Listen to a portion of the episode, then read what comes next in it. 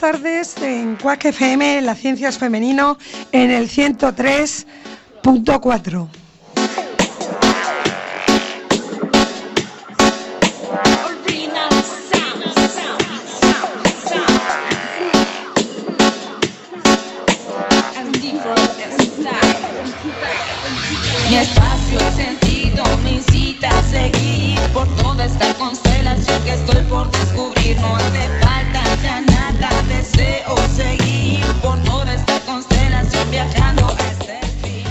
sabéis que este es vuestro punto de encuentro para conocer la historia de las mujeres que hacen ciencia y las mujeres científicas que hicieron historia.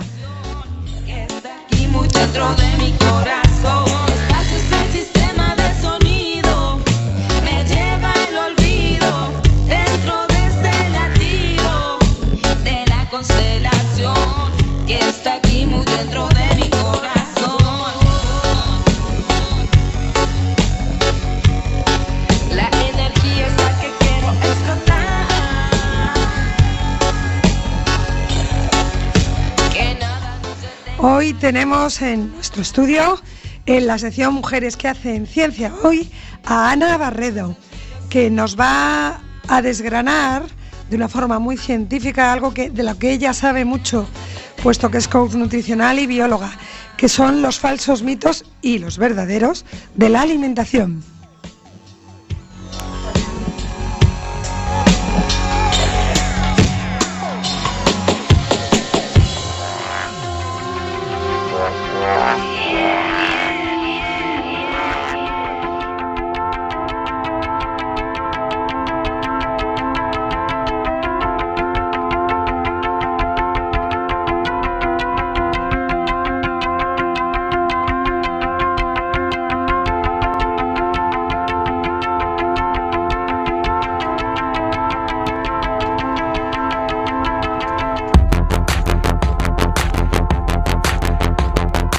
boas tardes Ariana, moi boas tardes a nosa convidada e moi boas tardes tamén a toda a audiencia que nos escoita en directo a través das ondas de Quack FM.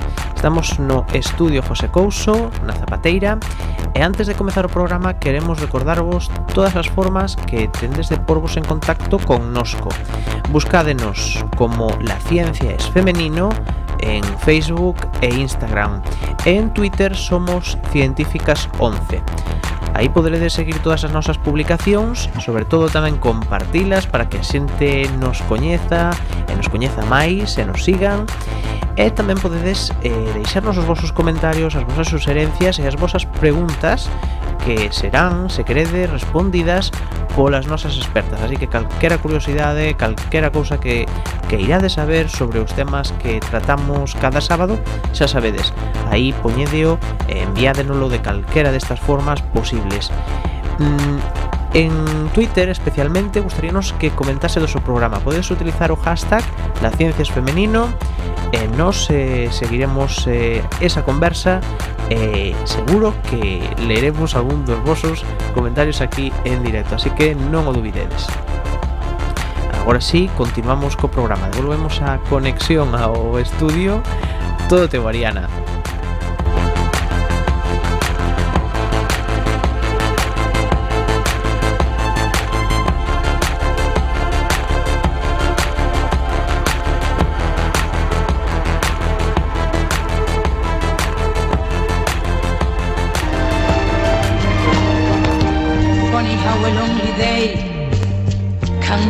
person say, What good is my life?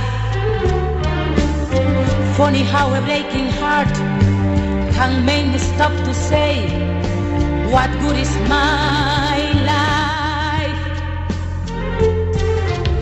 Funny how I often seem to pick and find another dream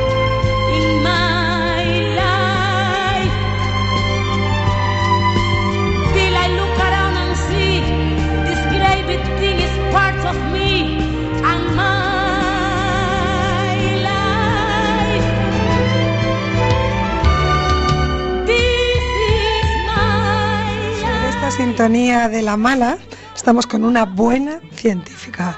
Ana Barredo Matatagui está con nosotros. Ella, como decíamos en el, sumaf- en el sumario, es una bióloga especializada en biotecnología, apasionada por la salud, con una gran experiencia, una trayectoria profesional en el marketing farmacéutico y de los alimentos. Eh, En comunicación también es una, una referencia. De hecho, es miembro de la Asociación Nacional de Informadores de Salud, lugar donde tuve el placer de conocerla. Y como al final todo en el mundo es venta, también en ventas. Trabaja en este momento como coach nutricional, es terapeuta corporal, formadora y comunicadora digital. Se define en su LinkedIn como una persona a la que le gusta comunicar, doy fe de ello, aportar ideas, es muy creativa, cierto también, flexible. Organiza eventos y conecta con personas, algo que no, no es una cualidad tan abundante como parece. Es voluntaria, colaborativa, cree en la colaboración y en el gran poder de la actitud. Buenas tardes, Ana. Hola, buenas tardes Ariana, ¿cómo estás? El tema es fácil y difícil. Pues sí, la verdad es que mm, hoy en día tenemos mucha mm, infosicación a través de diferentes medios. Entonces, el tema de la alimentación saludable mm, y saber hablar sobre diferentes tipos de alimentación y saber comunicar sobre ello es complicado ya que hay muchas personas en, a lo largo de, mm, de- del, del mundo, del mundo hispanoparlante, que es en el que estamos nosotros, que aportan eh, nuevas eh, ideas y tendencias en ello. Entonces, eh, bueno, el tema de saludable, que es saludable, que no es saludable, hay muchos, much- muchos artículos que nos hablan sobre ello. De hecho, hay muchas personas conocidas en los diferentes medios de comunicación, eh, las redes sociales, que, bueno, pues nos comunican sus ideas eh, con más o menos ciencia sobre ello. Entonces es muy eh, importante saber a quién seguir, saber eh, qué estamos, sobre qué estamos hablando exactamente y qué temas mm, tratar.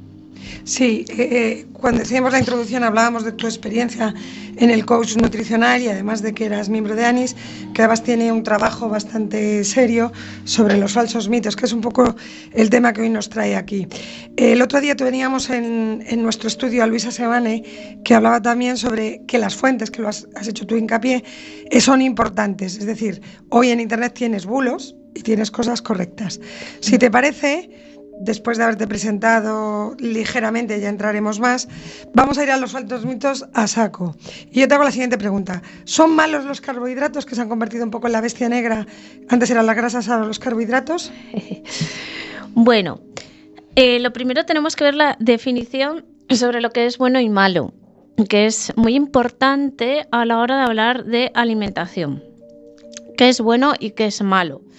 Eh, en el tema de los carbohidratos, eh, tenemos que considerar que son una fuente importante de energía y de alimentación. Es una de las bases de la pirámide alimenticia. Con lo cual, esta- ahora está cuestionada, perdóname que te Sí, diga. ahora, ahora está muy Ahora está el cuestionada. plato Harvard como líder.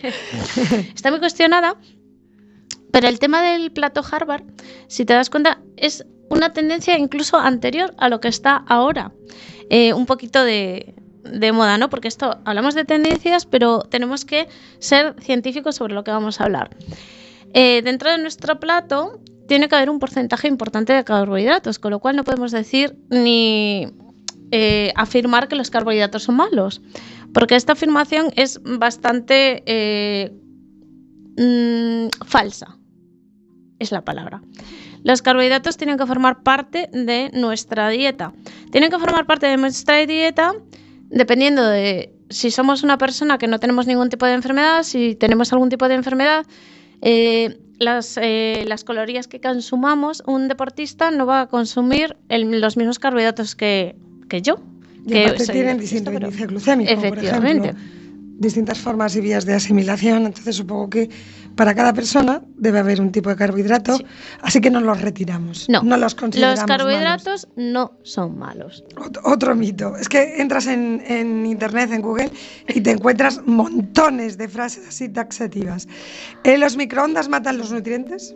Bueno, eh, es muy interesante el tema de los microondas porque los microondas eh, son unos aparatos que la mayor parte de nosotros tenemos en nuestra casa.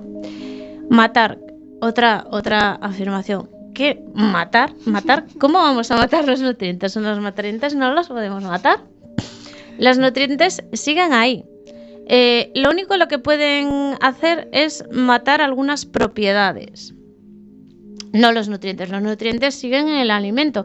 Y tú ingieres ese alimento y te llevas eso que ingieres a tu organismo. ¿Vale? Entonces, eh, ese, a no ser que carbonices el alimento, entonces al carbonizarlo ya, bueno, pues es complicado de que ingieras eh, una cantidad adecuada de nutrientes. Pero los microondas no matan los nutrientes.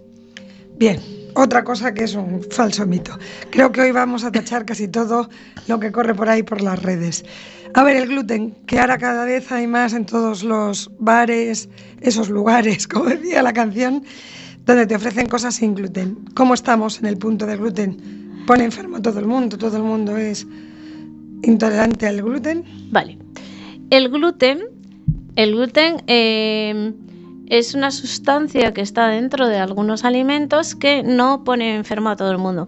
De hecho, eh, podemos hablar de eh, intolerancia al gluten y de personas que son eh, celíacas y son, digamos, un poco alérgicas al gluten. en- hasta, este, hasta este punto, ¿no?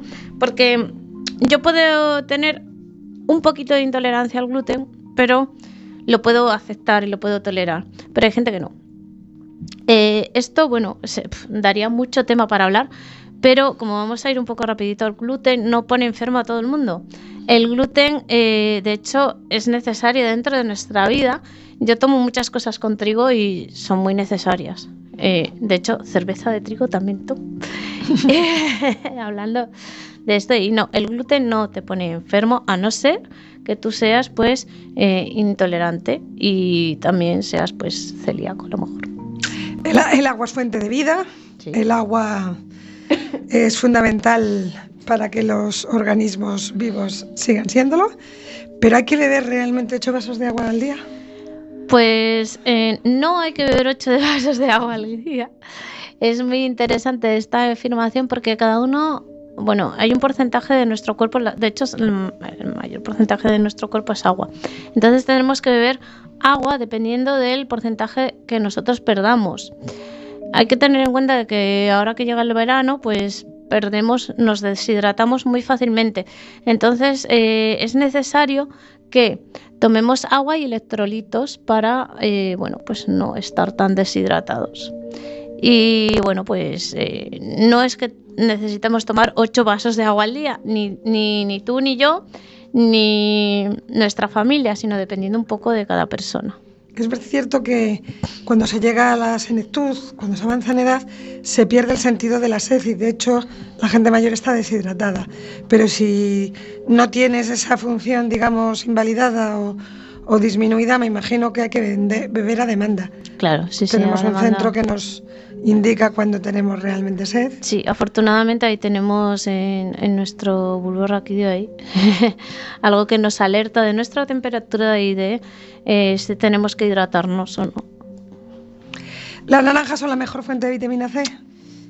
Pues es curioso porque eh, mm, sí es cierto que la vitamina C está en muchas frutas y verduras eh, y esa vitamina C la, mm, no es la mejor fuente de vitamina C la naranja. No es la mayor, No. es verdad, la ciencia No. ha encontrado otros superalimentos, o sea, otros alimentos con muchísimo más contenido. Tenemos, por ejemplo, una, una fruta que a mí me gusta mucho que es la cerola. Sí, La cerola tiene tiene mil, muchísimo más, mil veces muchísimas más. más. Sí. mucha más eh, vitamina C y es una fruta muy interesante Eh, de hecho, hay otros alimentos eh, El kiwi, el pimiento, sí. que tienen mucha vitamina C. Y son. Pero bueno, no, ninguno como la cerola y otras que son más bien sudamericanas. Sí, en la sí. lista del top 5 o top 10 hay otras. Sí, sí, hay otras sustancias. De hecho, algo que hemos probado hace poco, el açaí, por ejemplo, tiene mucha vitamina C. Es brasileiro y también es muy recomendable que Y afrodisíaco. afrodisíaco también. Esto es real. Bueno, las bebidas en azúcar, tomar bebidas light o todo lo light, ¿te ayudan a adelgazar? Uy, esto es duro de, de pelar. Esto. Eh, es interesante el tema de las bebidas light porque no son ni tan malas ni tan buenas como las personas creen. Es eh, interesante apuntar que las bebidas light eh, no tienen cero calorías, son light, es decir, tienen bajas calorías. Es interesante para una persona que esté en proceso de adelgazamiento poder tomar light. Eh, normalmente suelen ser refrescos y esos no son muy adecuados por el tema de la gasificación y no ayudan. Y las bebidas light eh, no te ayudan a adelgazar, pero sí te pueden ayudar a eh, un poco llenar eh, lo que necesitas. Te pueden ayudar a esa fase de llenado. Pero yo no la recomiendo. Es mejor que te fabriques ahí tu propio zumo o tu agua con limón, que te sea un sabor, sabor agradable. No voy a abrir ese melón, pero el aspartamo está cuestionado, luego están otro tipo de edulcorantes, la propuesta de la stevia, que en principio es buena, pero luego está también por la industria muy, Sí. muy completamente adulterada. Eso mejor- podemos hablar sobre ello después, que también es muy interesante este tema, la verdad. Vale, pues lo dejamos para después porque voy a seguir. ¿Son los alimentos orgánicos mucho más sanos? No, son diferentes. es que los alimentos orgánicos, primero, volvemos otra vez, la definición, ¿qué es un alimento orgánico? ¿Qué consideramos un alimento orgánico? Eh, si consideramos un alimento orgánico, un, alimento eco, eh, un alimento que, bueno, pues, no sé, eh, está cultiva- cultivado sin fertilizantes químicos y que no es muy adecuado. Entonces, esos alimentos eh, realmente son sanos eh, para nosotros. Pues sí, tú te puedes tomar eh, unas, eh, no sé, pues unas acelgas que tengan fertilizante químico y otras que no. Eh, el tema es luego ya hablamos de, por ejemplo, frutas. eh, que les, les, les echen con, eh, con el método de spray, pues eh, para que estén. Por ejemplo, la fresa que está totalmente... Sí. la- la- las fresas tienen el mayor acúmulo de químicos. Uy, sí, sí. Lo de las fresas hay que En las lavarlas. semillas. Sí, sí. Además, eh, las fresas es- son muy peculiares porque la gente no, no suele darse cuenta de que están muy, muy adulteradas, es la palabra, y entonces el tomártelas, que puede ser muy afrodisíaco, pero eh, tiene mucha química. Entonces, eh, bueno, a lo que hablábamos, los alimentos orgánicos no es que sean más sanos, pero tampoco... Son menos tóxicos, Sí, probablemente. sí, pero Casi. tampoco es que sean mm, más insanos. Eh, sí, sí es cierto que eso, que nos ayudan. ¿Saltarse comidas te ayuda a adelgazar? Pues no. No te ayuda a adelgazar saltarse comidas. Lo más interesante es que cada uno, cada uno tenemos un ritmo circadiano, que es un palabra complejo de ayuno. Entonces, eh, de, de ayuno y de, de comida. Es interesante que tú sepas cuál es tu ritmo circadiano para poder comer adecuadamente. Eh, no, es, no funciona el tema de las 3, las 5 comidas al día, es un mito. No sé si viene por ahí. Pero, Viene por ahí, viene por ahí. pero lo, lo por activar el metabolismo, por... Sí. Entonces, lo interesante es que tú comas a tu demanda. Si Con lo cual tengo es más genético que mm, está condicionado individualmente Sí. por metabolismos. Sí. Y bueno, pues eso. No hay una fórmula para. No hay una fórmula básica. Tienes que comer a demanda. ¿Los vegetarianos siempre pierden peso? Uy, esto es curioso. Eh, porque tú vas a perder peso por la cantidad de calorías que tú ingieras. Si un vegetariano me come Salsas, carbohidratos, Dos kilos de membrillo con mantequilla, con... Bueno, pues... Aceite, sal. Sí, sí. sí. Pues no, no me va a perder peso. Vale, entonces se, se tiene que ser vegetariana por una cuestión, me imagino que cultural, o de o ética o moral, Bueno, o de decisión ética, personal. Sí, decisión personal, ética, moral. Es un poco la decisión, pero como dije, esto... Como la- método para adelgazar, no. No, la nutrición va por trendis, va por tendencias, entonces las tendencias apuntan hacia lo más saludable. ¿Qué es lo más saludable? Yo me fui a un retiro de detoxificación y empecé a comer ve- vegano y me vino, fue fantástico, maravilloso. Pero quizá no lo podrías mantener mucho tiempo. Pero no lo podría mantener, la razón es que mi cuerpo no, no, lo, no lo aguantaría. Necesita proteínas. Necesita Animales. Sí, necesita No le vale proteínas la soja. Efectivamente. Las frutas y los vegetales crudos, aquí nos, nos vamos al tema de la tendencia a los crudívoros, ¿son más sanos que cocinados? Pues a ver, lo de son más sanos que cocinados, Depende de la genética, me imagino que también. A ver, no, no es más. exactamente eso. Eh, yo creo que el- el- está la tendencia del raw, de que de la comida cruda. Yo sí, ahí sí que creo que eh, los vegetales crudos sí, so- para mí son más sanos que los cocinados. Sin embargo, eh, no es que pierdan propiedades, ni pierdan vitaminas, ni pierdan minerales, ni cosas de estas. Eh, mm, sí Me parecen más sanos los, los que son crudos. Sí, pero por ejemplo, hay gente que las crucíferas, una col y todo eso, que son muy indigestas, no tiene suficientes enzimas para digerirlas, tiene que cocerlas. Sí, Por eso digo que depende de tu. sí, depende flora. un poco. eh, lo- el tema es, tú necesitas esa crucífera, o sea, tu cuerpo te la pide. Es muy importante, es una interesante esto de, es, es importante, ¿a ti qué te pide tu cuerpo? ¿Tu cuerpo te pide la crucífera o es que la comes porque la has visto en el Es mercado? que está muy de moda tomarse brécol, coles, bueno, sí, está muy de moda. y a lo mejor no son Sí, digestivas. Eh, bueno, generan, de hecho, generan flatulencias. Eso no, eso, es, es cierto que hay verduras y legumbres que generan flatulencias.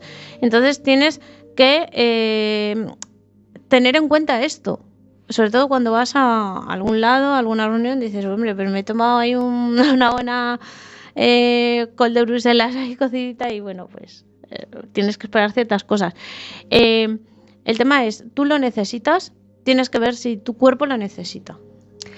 Otro tema que, que, bueno, en el mundo hay mucha gente que se ha pasado de la leche, que también es otra pregunta. Leche sí, leche no. Pero voy a concentrarme en las hojas. Tiene isoflavonas, son fitoestrógenos y se las retiran, por ejemplo, a las personas que han padecido un cáncer de mama. No vamos a ser nosotros quienes discutamos si no está aquí un especialista en oncología. O bueno, por, por discutir Sí, podemos discutir, sí, pero sí, vamos, podemos. no es el tema de hoy. Eh, ¿La leche de soja puede realmente agravar un cáncer de mama? ¿Te atreves a meterte en este capítulo o, o pasas palabra? Es que realmente no hay, no hay estudios sobre esto, entonces voy a hacer un paso palabra, eh, dejándoselo este tema más especial a un oncólogo, porque es complicado. ¿eh? Esto de la leche de soja causa cáncer de mama, yo necesito eh, ver estudios de bastante tiempo y ver muy Claro. bien esto. Paso palabra. No son estrógenos, son fitoestrógenos y a lo mejor no nos funcionan igual. De- de- por prevención los están retirando, pero por eso yo quería, vale, pasamos palabra y no nos metemos en este jardín. El cale, Ay. la col rizada, ¿es realmente la verdura más nutritiva que está tan de moda? Pues la verdad es que el cale que está tan de moda no es la verdura más nutritiva. Sí es cierto de que eh, han, se ha empezado a hablar mucho de, de- de- del cale, pero no es la verdura ni mucho menos más nutritiva. Hay otras verduras, la lechuga, espinacas, que bueno, pues también tienen muchas vitaminas y, y no. Eh, pero bueno, yo sí combinaría, si me apetece un día cale, pero no puedo decir es que el cale es buenísimo, es maravilloso. No, es una trendy. El cale es una trendy, una tendencia vegetal que hay ahora y que está muy bien porque antes no se conocía tanto. Sí, yo creo que con lo de buscar, y bueno, la universalización, la amplitud de, de acceso a nuevos mercados y nuevos alimentos, nos ha permitido encontrar cosas nuevas, pero no quiere decir que sean mejores. Una chía que una lenteja, a lo mejor. Simplemente es una opción. Sí, es una opción más. Es una una opción más. que puedes elegir. Chocolate. Chocolate es malo, engorda, no satisface tanto. El chocolate. ¿Qué hacemos con el chocolate? Bueno, el chocolate es un alimento muy interesante porque hay cada vez más estudios sobre este alimento. Eh, lo estudian para el tema del cerebro, para el tema de mm, del, del engordar, de mm, es colesterol, no tienes colesterol, sino. Entonces el chocolate. El negro eh, tiene mucho magnesio, por ejemplo. Sí. El, choco- el chocolate es un alimento muy, muy interesante y sí que es cierto de que cuanto más cacao tenga mejor. Eso sí que podemos decir que el chocolate es necesario que cuanto más porcentaje de cacao me- mejor. Eh, pero de que es malo y engorda, sí engorda, hombre, claro que el chocolate engorda. O sea, yo no puedo decir el chocolate no engorda. Tú te metes media tableta de chocolate Pero quizá por el azúcar con el que lo... Sí, el, el azúcar, las grasas, claro, esto hace que tú ingieras una cantidad de calorías importante y entonces pues las acumules y engordes. Entonces, chocolate negro. Chocolate negro, un trocito, Magnesio. sí, todas las mañanas yo me- te tomas ahí un trocito de chocolate y, y eres feliz, te da esa sensación de felicidad porque tus endorfinas se van desatando Que a también- primera hora. Que no es poca cosa. Los zumos. Antes benditos y ahora malditos. Bueno, pues los zumos, los zumos, ahora está muy, muy de moda el tema de la detox. De hecho, tengo una amiga que hace poco fue, ahora se han puesto también muy de moda los retiros detox. Entonces la gente va a los retiros detox y es muy feliz y adelgaza. Y Pero adelgaza a lo mejor porque no come. bueno, sí, porque les alimentan a base de jugos, de zumos, de, Pero no de fruta, más bien de vegetales. ¿no? verduras, las mezclan, hacen zumos verdes con, fru- con fruta y eso. Y bueno, pues mm, reemplazo para las comidas. Pff, No, yo no reemplazaría eh, un zumo por una comida. Eh, Tiene que- mucha fructosa y sube igual. El índice Mm. glucémico. El- Hablo del zumo que tomaban los niños a la merienda, zumo de uva, zumo de manzana. Claro, bueno. Quizá mejor con la fibra, no con la fruta completa. Sí, bueno, el tema es, es otra cosa que se ha debatido mucho. Mejor la, eh, la, la pieza de fruta que el zumo. Pues no, ahí no, mira, ahí no. Eh, además es que esto lo, he hablado también eh, con, voy a mencionar a, a, a varias gente, bueno, pero con varios nutricionistas y esto. Entonces no, realmente está tan bien un zumo como una fruta entera. ¿Qué pasa? La fibra, es verdad, la fibra. Bueno, pues muy bien, la fibra. Pero el resto de cosas también lo tiene el zumo. Es decir, te quitas la fibra y poco más. Y entonces los, los zumos sí, importantes, pero tampoco son sustitutivos de una comida. Yo no los sustituiría por una comida. ¿Qué te parecen las dietas hiperproteicas? Uy, las dietas hiperproteicas. Esto daría para 3-4 programas. Tenemos aquí el señor Atkins y a más gente que, Dukan, ¿no? Sí, Atkins, Dukan y toda esta gente que, bueno, les meten ahí proteína a sus dietas a tope. Y no, se hace mucho marketing y no, no la recomiendo para nada. No voy a darle ningún valor a las dietas hiperprote- hiperproteicas y ya, se acabó porque no quiero dar publicidad a ¿Eh? nadie de esto. ¿El apio tiene calorías negativas? No, no, el apio no tiene calorías negativas. La razón es que eh, todos los alimentos tienen apio. Yo no sé, la- la- el tema es, ¿de Todos dónde? los zumos, todos los zumos tienen apio, ¿no? Todos los zumos tienen apio. Madre mía, todos los zumos eh, Todos los zumos así de estos de tos tienen apio. Ah, sí, les meten apio, claro. El apio, de hecho, me sorprende muchísimo. El otro día quedé con, voy a mencionar, con una chica que se llama Andrea, que estuvo eh, 30 años siendo vegana y no le funcionó, no le vino bien y acabó tal.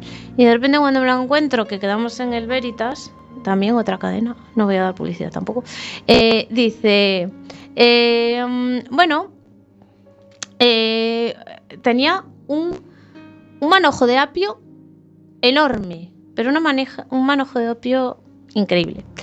Y, y- y- y, bueno, no, no tiene calorías eh, negativas el, el apio. Bueno, y la vegana entonces cambió sus 30 años por un buen filete. Pues sí, lo cambió por... Eh, De hecho, cuando le dije, eh, un día comemos en mi casa y me dijo, podemos comer lo que quieras, en- eh, donde quieras, y yo, pues perfecto, porque bueno, pues va bien. Quitar la piel del pollo elimina la grasa saturada. Todos tenemos la idea de que son los pollos para entrar en la industria alimentaria los que engordan más rápido gracias a las hormonas inyectadas. Falso mito, ¿verdad?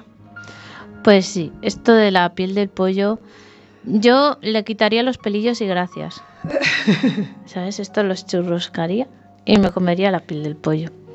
Porque bueno, pues no, no le vas a quitar las grasas saturadas. El pollo además tiene muy, muy poquitas calorías y muy poquita grasa y pff, cómete la grasa del pollo. Tú vienes de Barcelona, Sí. has- llegaste ayer a Coruña Así es. y te pregunté sobre qué opinabas sobre los suplementos alimenticios. ¿Qué le dices a nuestra audiencia sobre esos suplementos? Pues mira, le voy a decir a mi audiencia lo que te dije a ti, que eh, es, es, es una historia complicada el hablar de suplementos alimenticios. Es que los suplementos alimenticios eh, yo se los añadiría a gente que realmente los necesite. Hay gente que no los necesita, hay muchos americanos que comen a base de suplementos alimenticios que en mercados, o sea, están en los supermercados y comen mm, vitaminas. Entonces te quedas sorprendida porque dices, uff, madre mía. Yo no, no daría suplementos alimenticios a quien no lo necesite y poquito vamos. Sin ¿no? embargo, hay gente que los toma todos los días. Sí, lo- los toma mucha, mucha gente.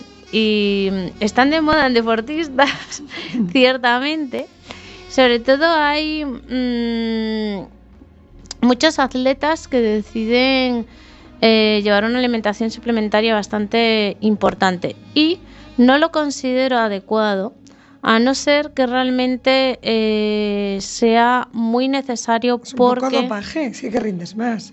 Determinados aminoácidos Sí, pero... de asimilación rápida, sí que rindes más. Sí, eso sí es cierto. Eh, pero a no ser que realmente lo necesiten, pero lo necesiten de verdad. eh, suplementación, necesito esto porque es que me, me falla. Me falla eh, mi cuerpo cada vez que intento hacer la carrera y me falla mi cuerpo cada vez que intento hacer otra cosa.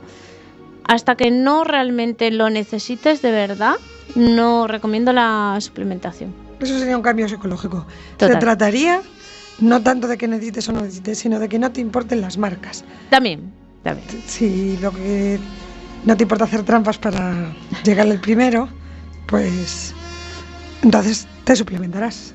Pero si lo importante es superarte a ti mismo, consigas la marca que consigas, te gustará hacerlo de forma lo más natural posible. Eso está claro, sí. sí. Entonces ya es ecología, ya no es Sí, también. También. Es un poco ahí nos metemos dentro de lo que se llama eh, psiconutrición. Que sería tema de otro programa. Otro programa. Bueno, el café es poco sano, hay que eliminarlo o tomar mucho café. Uh, Pues mira, eh, yo no es que sea adicta al café, pero hay estudios que dicen entre 2-3 trazas diarias, otros que dicen entre 3-5, que son adecuados. Eh, lo que sí que es curioso es que mm, el, el- el café lo que actúa, bueno, el café contiene cafeína, entonces lo que hace la cafeína es como, mm, actúa como un quemagrasa. Y eso es cierto, totalmente. Creo que es el, lo que del café verde. Y luego la cafeína es un estimulante y acelera el metabolismo, con lo cual suma. Sí, y la cafeína lo que hace es mete ahí caña para que eh, el cuerpo avance y, y queme grasa. Entonces, eh, eh, la pregunta era, ¿el café es malo? ¿No es malo? Eh, ¿Es poco sano y hay que eliminarlo? No, no hace falta que lo elimines de tu dieta si lo tienes. Si no lo tienes, pues no hace falta que te lo tomes. Antes se lo retiraban los hipertensos y ahora la moda es que no pasa nada. Eh, la moda es que no pasa nada. Eh, a ver, En este momento. En este momento. Eh, la cafeína no funciona tan bien, por ejemplo, como un chute de sal. O sea, el sal te metan un chutazo y enseguida ya Sube la tensión. sí. subes. El café va un poquito más Por lento. otro camino. Sí, Otra es otra vía. Es otra vía metabólica. Entonces, bueno, pues tampoco. Ahora no voy a hablar tampoco de hipertensión, por- hipertensión, hipotensión, pero bueno. Vamos a volver a meternos en otro jardín. Sí. Están de moda las dietas anticáncer. Con la dieta se puede prevenir el cáncer. A ver, eh, es que esto ya, las dietas anticáncer, hay mucha gente que ha escrito sobre ello. Hay una tal Odil Fernández, y no me gusta dar publicidad a nadie, pero esta señora pues ha escrito una dieta anticáncer y bueno, pues Sí es cierto que hay a- alimentos más tendentes a, que haya carcinogénesis, eh, como pueden ser las carnes rojas, pero como bien dice la OMS, pues no, no son eh, carcinogénicos en sí, sino una cantidad muy alta, una cantidad determinada. Yo soy una persona flexitariana eh, y bueno, pues yo sí que consumo carne, de todo tipo de carne. Y no vamos, o sea, las dietas, no podemos hablar de dieta que nos va a salvar de un cáncer ni una dieta anticáncer, a pesar de que mucha gente intente escribir libros sobre eso y hablar sobre eso. Sí es cierto que, que tiene que haber una modificación en la dieta cuando una persona tiene cáncer, más que nada pues para ayudarle en su metabolismo a mejorar, pero no podríamos hablar de una dieta anticáncer ni una dieta que elimine el cáncer ni nada de estas cosas que hablamos. Hablabas de metabolismo. ¿Las, las personas delgadas tienen un metabolismo más activo que las obesas? Eh, esta es, es una pregunta muy curiosa. Las personas delgadas no es que tengan un metabolismo más rápido que las obesas, sino es que tienen un menor percentil de grasa. Eh, no, es- no puedo decir mi metabolismo es más rápido que el tuyo, entonces mm, yo lo que consumo, pues mi ta- metabolismo lo metaboliza más rápido. No. Eh, es que acumulo más o menos grasa. Pero no es por culpa de mi metabolismo, no puedo decir, estás delgada y tiene un metabolismo más rápido. No, esto es otro mitazo. Vamos a hablar de los lácteos que dije que lo iba a dejar para un poquito más adelante. Leche de vaca, sí. Te apuntas a la idea de que la, vaca- la leche de vaca es para los terneros. La leche. eh, A ver, yo es que creo que soy un poquito intolerante a la lactosa. Y la leche me gusta mucho, yo es que soy Pero asturiana. la hay sin lactosa. Ya, ya, sí, sí, cierto, cierto. Eh, el, soy asturiana y entonces a mí la leche me, me- me- Bueno, no es que me guste, no, no ha sido un alimento que, que a mí me... lo haya tenido dentro de mi dieta. De hecho, yo a los 13 años dejé de tomar leche porque no, no me acababa de convencer y no me, no me sentaba bien. El, el tema de la, la leche, la leche creo que tiene que ser entera, es un tema sino bueno, tiene que ser una leche entera. Eh, y tiene que ser leche de vaca, pues sí, es interesante la leche de vaca. Bueno, yo tengo una persona en mi vida, mi madre, que toma dos, tres vasos de, leche de vaca diarios. Pero realmente no es leche de vaca, porque como a no ser que tú consumas leche de vaca de una vaca, de una vaca de verdad, porque lo que consumimos hoy en día es, eh, no, el proceso de la leche es que la, ponen en varias fases y luego la juntan otra vez. Entonces tú lo que estás tomando no es leche de una, de una vaca. Es curioso. Lo cierto es que yo he tomado alguna vez leche de vaca, pero leche de la otra pues muy poquita. Los alimentos que llevan grasas vegetales, como oliva, girasol, aceite de coco, son más sanos. Aceite de palma, que es otra tendencia maldita. La verdad es que se, demonizan muchas cosas, sobre todo los aceites. Es algo curioso. Y el tema de los aceites, eh, hubo mucha gente durante un tiempo que el aceite de palma es no aceite de palma, no aceite de palma, no aceite de palma. Bueno, pero la razón del aceite de palma es diferente. El aceite de palma realmente no se debe tomar en determinado momento por el tema de la deforestación y de porque se elimina a muchos muchos animales en el proceso. Pero no en ningún momento porque el aceite de palma sea mm, mala para, para las personas, sino que tiene un... hablamos ahí de, lo- de los puntos de, de fusión ¿no? del- del aceite y de ebullición. Y, mm, y en ese punto, en ese punto, el aceite de, de palma, el tema es que tiene una- un punto muy bajo, entonces eh, enseguida eh, se calienta. Ahí es el tema, pero no porque sea mejor ni peor. Entonces los aguacates engordan, no engordan. Uy, los aguacates. Los aguacates son un alimento muy interesante junto con los huevos. Eh, los aguacates, eh, mm, todo depende, ¿no? Depende de las cantidades que ingieras, así vas a, engordar. El aguacate es, es, es muy bueno en el sentido de que es una, una fruta, que mucha gente no sabe, pero el aguacate es una fruta.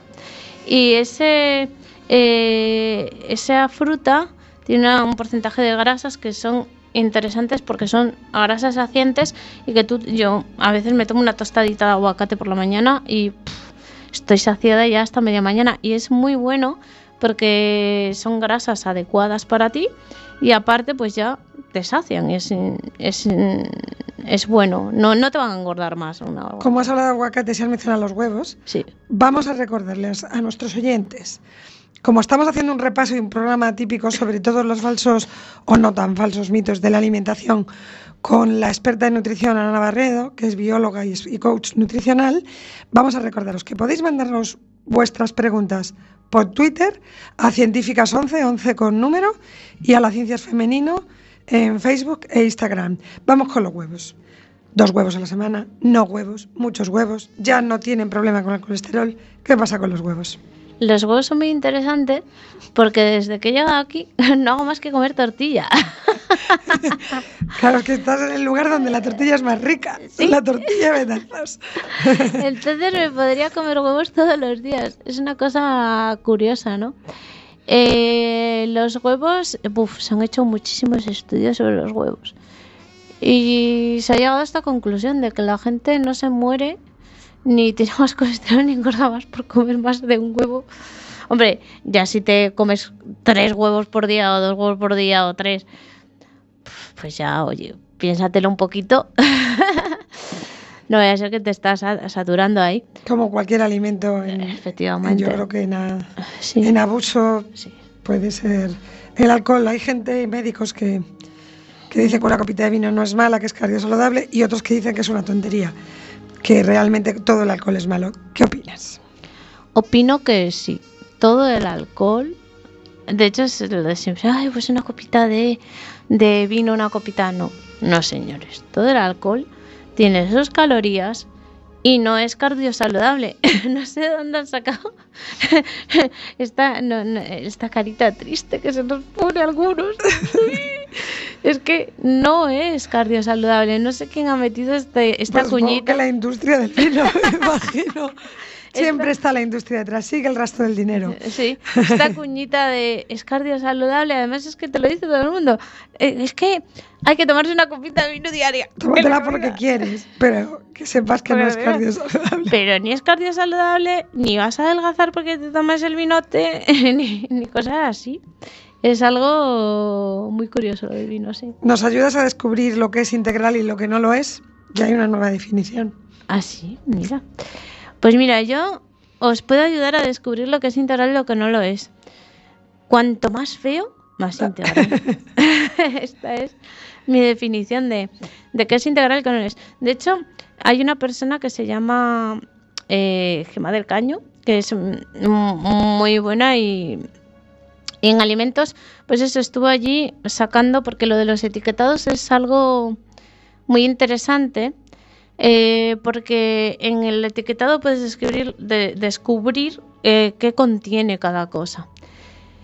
Y, claro, salían allí los panes. Este pan integral, no, es pan con semillas. Pan integral con semillas. No, no es pan integral, es pan con semillas. Y claro, tú veías el pan integral y era un pan negro feo, parecía una suela de zapato. Y eso era pan integral. O sea, feo, integral. Feo integral. era, era feitiño. Que aquí significa todo lo contrario. ¿eh? Claro. ¿Verdad, Miguel Anso, que está en nuestro, nuestro control?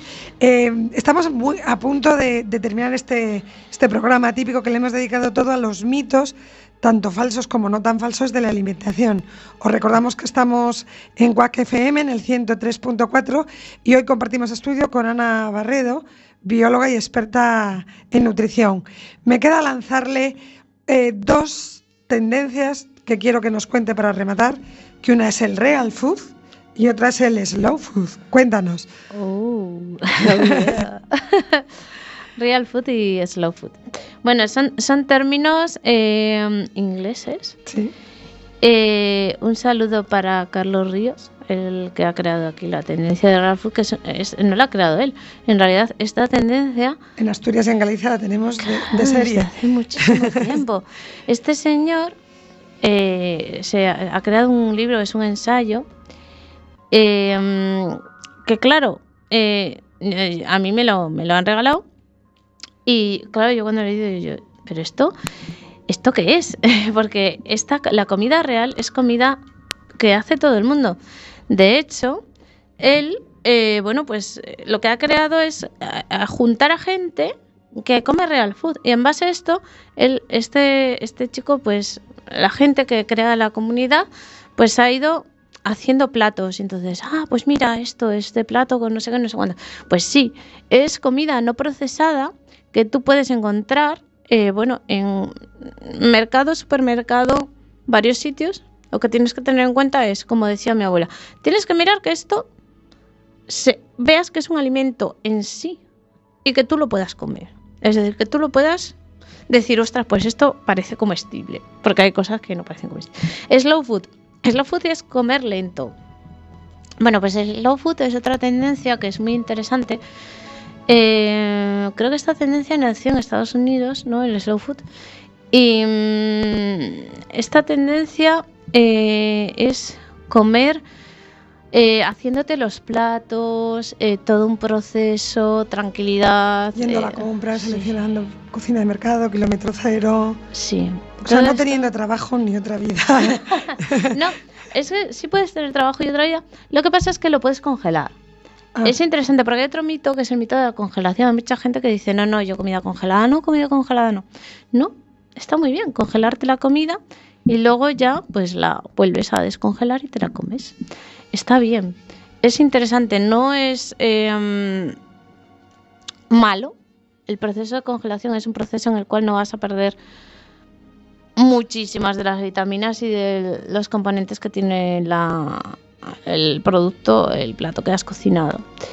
Entonces sí es interesante aplicarte esto del slow food eh, con congelación, con lo cual sí puedes tener vida. Ari. Cuando hablo de nutrición, salvo que hablemos así con alguien que está estudiando una cosa muy concreta, siempre da la sensación de que no hay ninguna certeza.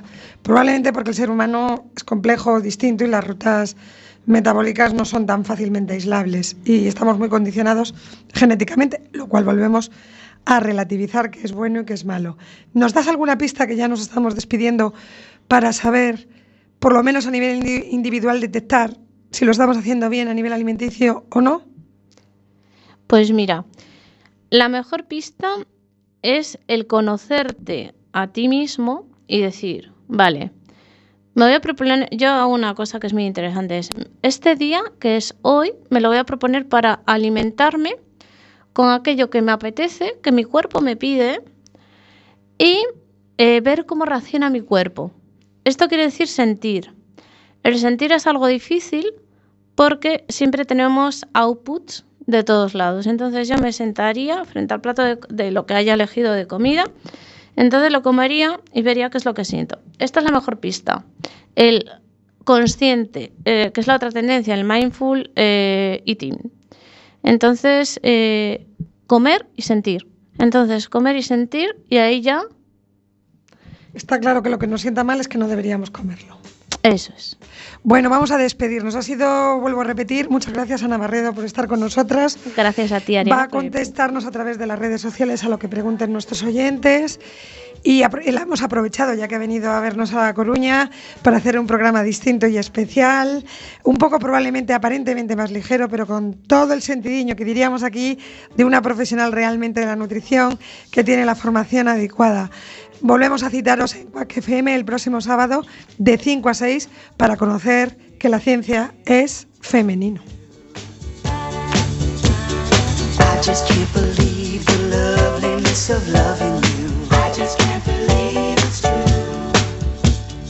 I just can't believe the wonder of this feeling too.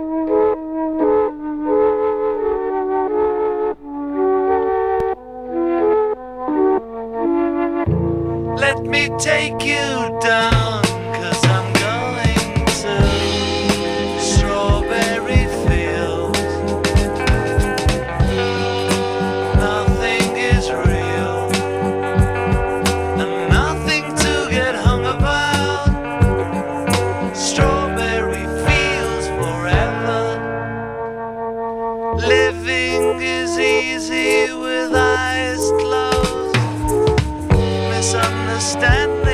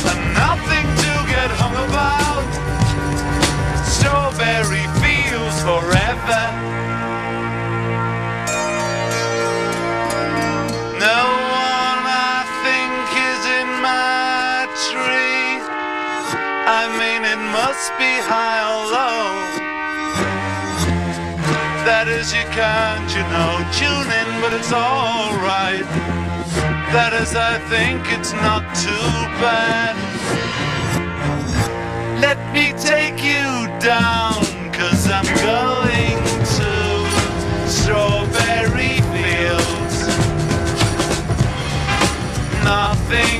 real, and nothing to get hung about. Strawberry fields forever. Always know, sometimes think it's me. But you know, I know when it's a dream. I think I know, I mean, uh, yes, but it's all wrong. That is, I think I disagree.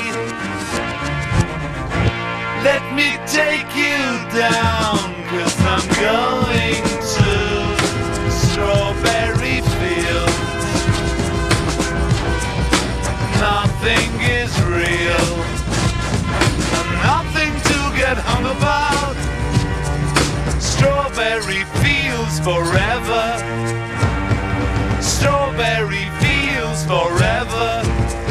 Strawberry fields forever.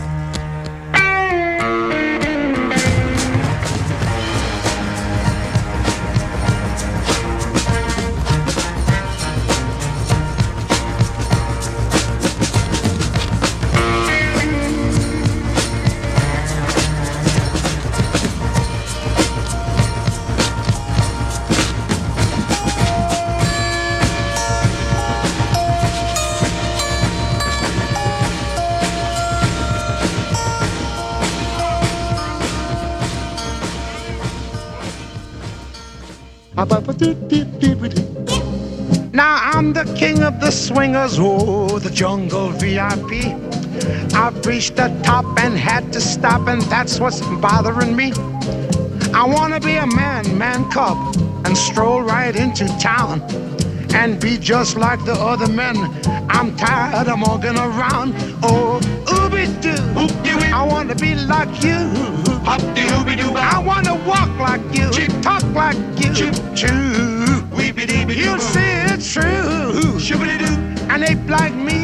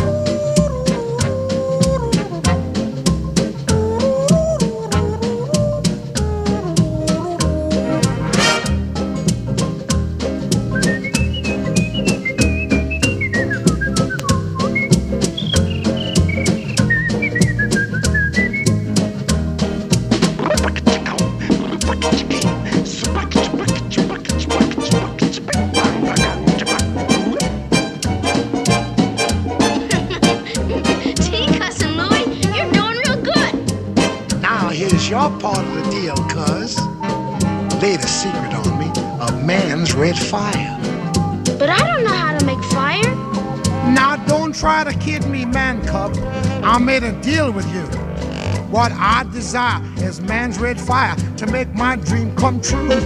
Now give me the secret, man cub. Come on, clue me what to do. Give me the power of man's red flower so I can be like you.